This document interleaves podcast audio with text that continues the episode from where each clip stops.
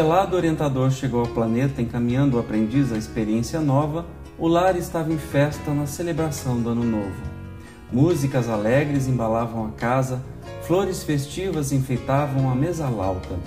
Riam-se os jovens e as crianças, enquanto os velhos bebiam vinhos de júbilo. O devotado amigo abraçou o tutelado e falou: Nova existência, meu filho, é qual ano novo? Enche-se o coração das esperanças mais belas. Troca-se o passado pelo presente, rejubila-se na alma a oportunidade bendita. Promessas divinas florescem no coração. O tempo é o tesouro infinito que o Criador concede às criaturas. Não esqueças, todavia, que a concessão de um tesouro é título de confiança e toda confiança traduz responsabilidade. Tanto prejudica a obra de Deus o avarento que restringe a circulação dos valores, como o perdulário que os dissipa, olvidando obrigações sagradas. O tempo, desse modo, é benfeitor carinhoso e credor imparcial simultaneamente. Na terra, a maioria dos homens não chegou ainda a compreendê-lo. Os ignorantes perdem-no, os loucos matam-no, os maus envenenam-no. Os indiferentes zombam dele, os vaidosos confundem-no, os velhacos enganam-no, os criminosos perturbam-no, riem-se dele os pândegos, os mentirosos ridicularizam-no, os tolos esquecem-no, os ociosos combatem-no, os tiranos abusam dele, os irônicos menosprezam-no, os arbitrários dominam-no, os revoltados acusam-no. Aproveitam-no os trabalhadores fiéis, o tempo, contudo, meu filho, pertence ao Senhor e ninguém pode subverter a ordem de Deus. É por isso que, ao fim da existência, cada um recebe conforme usou o divino patrimônio. Vale-te, pois, da oportunidade nova, sem olvidares o dever convicto de que ninguém falará ou agirá no mundo em vão.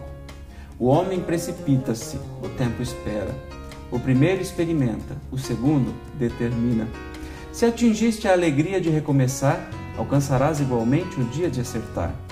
Lembra-te que o tempo ensinará os ignorantes, anulará os loucos, envenenará os maus, zombará dos indiferentes, confundirá os vaidosos e esclarecerá os velhacos, perturbará os criminosos e surpreenderá os pândegos, ridicularizará os mentirosos, corrigirá os tolos, combaterá os ociosos, ferirá os tiranos, menosprezará os irônicos, prenderá os arbitrários, acusará os revoltados, compensará os trabalhadores fiéis.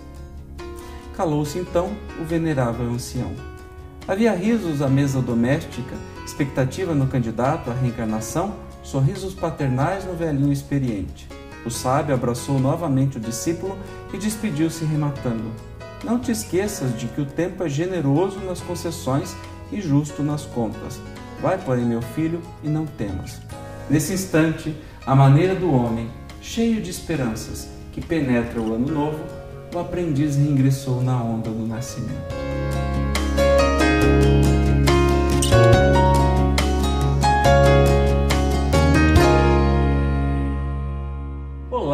Muito obrigado por ter assistido a este vídeo.